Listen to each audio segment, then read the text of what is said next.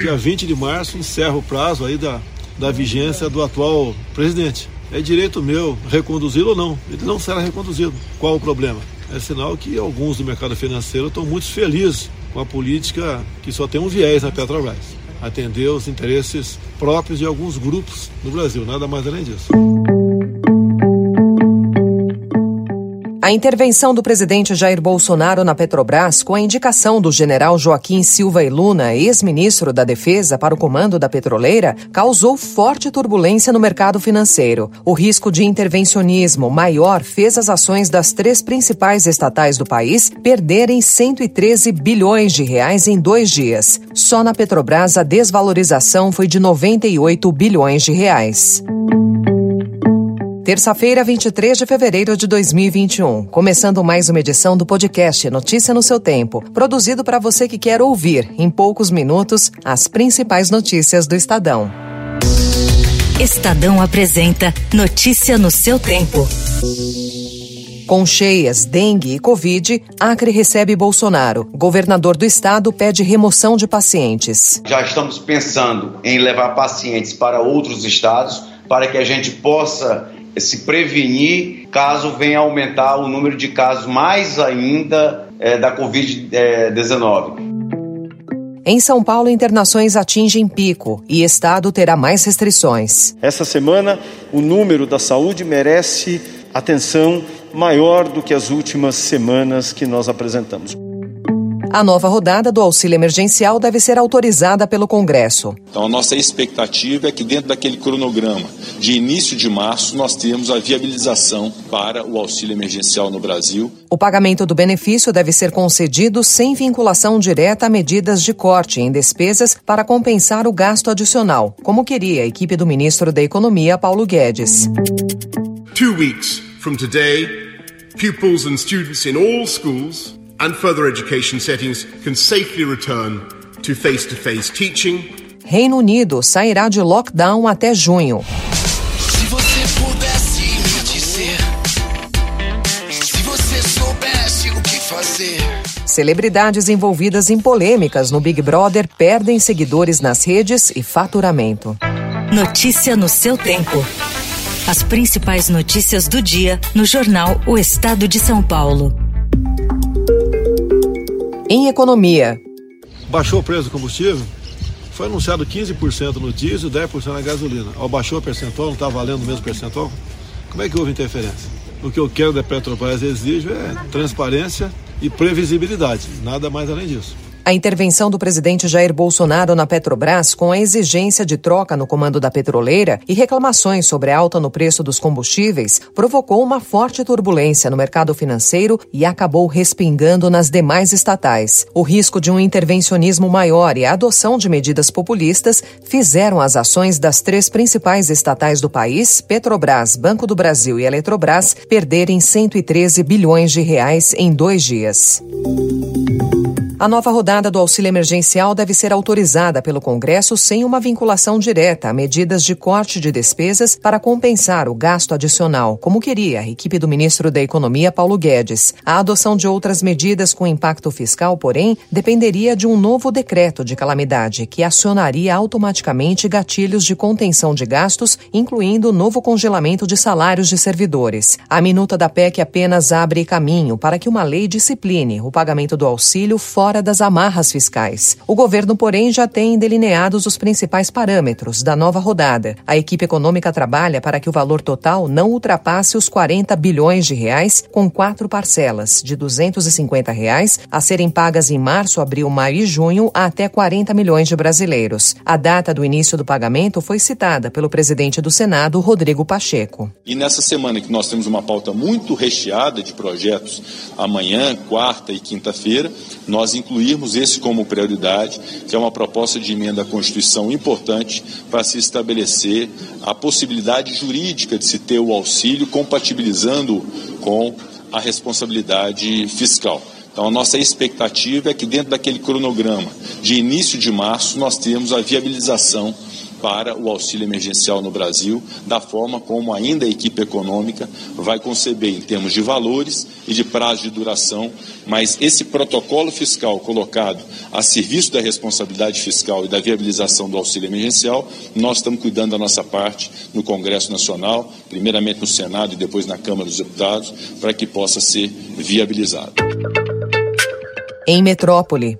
Essa semana, o número da saúde merece atenção maior do que as últimas semanas que nós apresentamos. O comparativo entre a sexta e sétima semana epidemiológica revelou um incremento em 5,6% do número de internações. Nós temos 6.288 pacientes internados nas UTIs. Mas nós havíamos lá em julho de 2020, naquela primeira onda, na maior ocupação de leitos de unidade de terapia intensiva, atingindo 6.257. Portanto, ultrapassamos a, o numerário da história da pandemia no nosso país o secretário da Saúde, Jean Gorenstein, confirmou que o estado de São Paulo atingiu o maior número de internações em UTI desde o início da pandemia em março de 2020. O interior é um dos principais focos de atenção e especialistas se preocupam com as novas variantes do coronavírus, como a cepa de Manaus. Estudos preliminares indicam que ela tem maior potencial de transmissão. A gestão João Dória já prevê endurecer medidas de restrição ainda nessa semana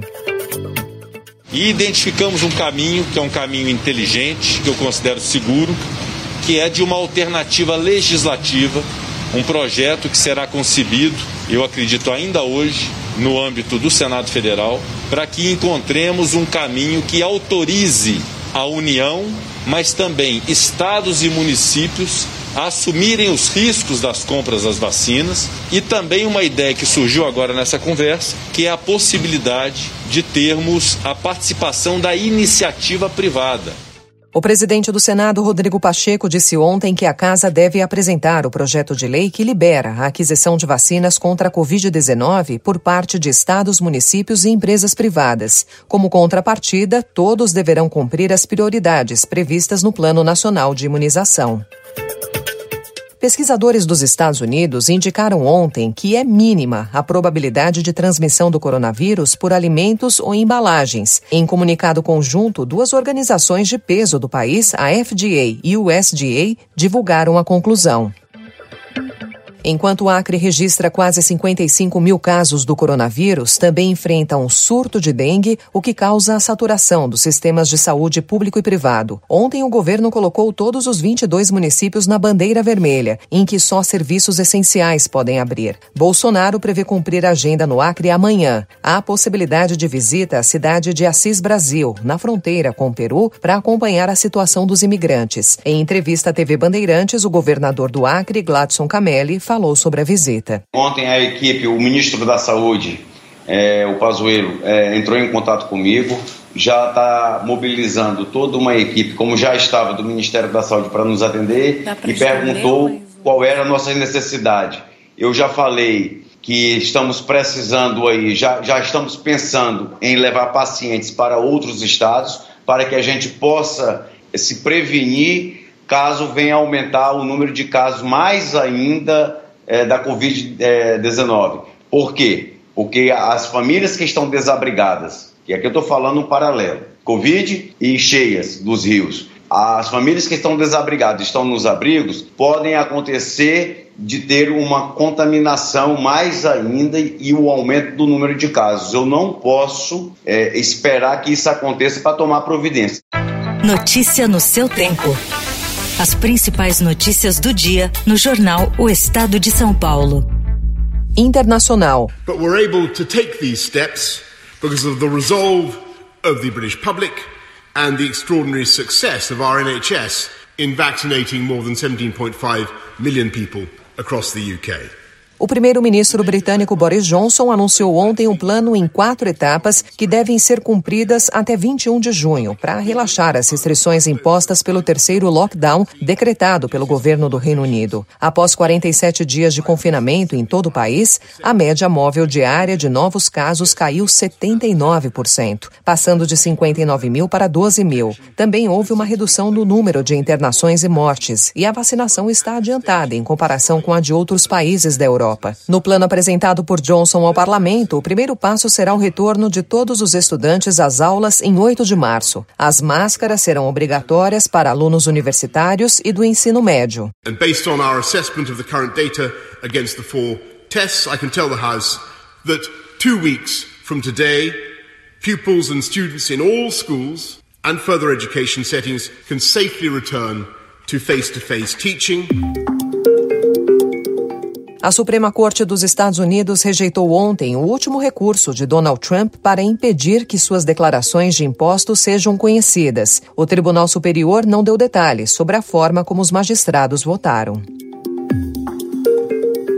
Pressionados pela pandemia do novo coronavírus, governos em todo o mundo têm sugerido ou adotado medidas para taxar os mais ricos e obrigá-los a pagar mais impostos e custear parte dos prejuízos da crise sanitária. Argentina, Bolívia, Chile, Peru, Reino Unido e até os Estados Unidos são algumas das nações que tentam ou avaliam como equilibrar suas contas, exigindo recursos de quem pode pagar mais. Em política, no momento em que o presidente Jair Bolsonaro faz mudanças no primeiro escalão, o líder do governo na Câmara, Ricardo Barros, em entrevista ao Estadão, ressuscitou um tema polêmico e defendeu a contratação de parentes de políticos para cargos públicos. Proibido pelo Supremo Tribunal Federal por violar o princípio constitucional da impessoalidade na administração, o nepotismo vem sendo questionado em várias frentes. Mas com a vitória de Arthur Lira para presidir a Câmara, o Centrão ganhou musculatura para pregar mudanças na lei que hoje pune a prática. Alinhado ao Palácio do Planalto, o ministro do Superior Tribunal de Justiça, João Otávio de Noronha, preparou uma saída jurídica que pode beneficiar o senador Flávio Bolsonaro no caso das rachadinhas. Na tarde de hoje, a quinta turma do STJ retoma o julgamento de três recursos apresentados pela defesa do filho do presidente da República que podem afetar os rumos do inquérito que apura um esquema de peculato e lavagem de dinheiro em seu antigo gabinete na Assembleia Legislativa do Rio. Integrantes do STJ ouviram ouvidos pelo Estadão sob a condição de anonimato, interpretaram o voto como uma implosão do caso das rachadinhas, o que obrigaria o retorno da apuração à estaca zero. Em esportes, tem novo técnico pintando no Santos. Para mi geração, el Santos es una marca, es el Santos de Pelé y luego es el Santos de Neymar. Y para un entrenador, dirigir en un club de esta historia bicampeón del mundo, tricampeón de América. Es un desafío enorme, grandísimo en la carrera de uno y estoy muy feliz de, de poder estar en este lugar Depois de São Paulo e Palmeiras, ontem foi a vez do Peixe optar por um treinador estrangeiro para dirigir o seu time. Ariel Holland, de 60 anos, assinou o contrato até o fim de 2023. O argentino se apresenta nos próximos dias e assume para a disputa do Campeonato Paulista. O Santos estreia domingo contra o Santo André no Canindé. O técnico Jorge Sampaoli comunicou oficialmente ontem a sua saída do Atlético Mineiro por meio de uma carta. Como de praxe, agradeceu a dirigentes, jogadores e torcedores, mas não disse o motivo da decisão dele. Deve ir para o Olympique de Marselha, da França. O Atlético se despede do Brasileirão na quinta-feira contra o Palmeiras, mas Sampaoli, suspenso, não vai poder ficar no banco. Até 10 mil torcedores podem ser autorizados a voltar a frequentar estádios que tenham capacidade para mais de 40 mil espectadores em jogos do campeonato inglês, na rodada final da temporada 2020-2021, que acontece em maio, como anunciou ontem o governo local. Isso também permitiria a presença de torcedores em partidas da Eurocopa, que será disputada nos meses de junho e julho. O home office fez com que muitos investissem em plantas para casa, numa tentativa de aproximação com a natureza. Além de melhorar a qualidade do ar, reduzir o estresse, ajudar na concentração e alegrar o espaço, o contato com a vegetação também pode servir como barreira sonora contra ruídos de baixa frequência, especialmente quando posicionada como jardim vertical. O Na Quarentena traz informações sobre a técnica, que pode ser aplicada em qualquer parede da casa, incluindo espaços pequenos. Aliás, é exatamente o local escolhido que vai determinar o melhor sistema a ser utilizado. Antes de mais nada, observe o local da casa, que será destinado ao jardim. A partir da luz solar e ventilação, escolha os tipos de plantas a serem comprados. Se você pudesse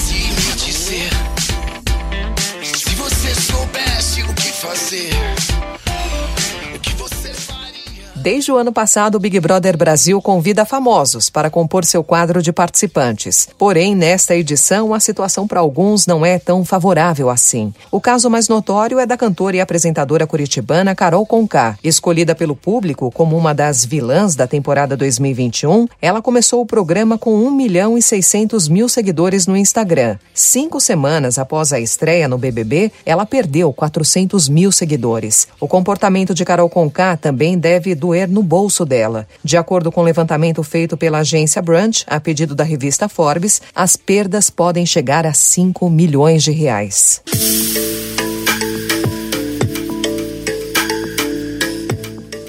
ponto final na edição do Notícia no seu tempo de hoje, que teve apresentação e roteiro de Alessandra Romano, produção e finalização de Felipe Caldo. O editor de núcleo de áudio é Emanuel Bonfim. Obrigada pela sua companhia e até amanhã. Você ouviu Notícia no seu tempo.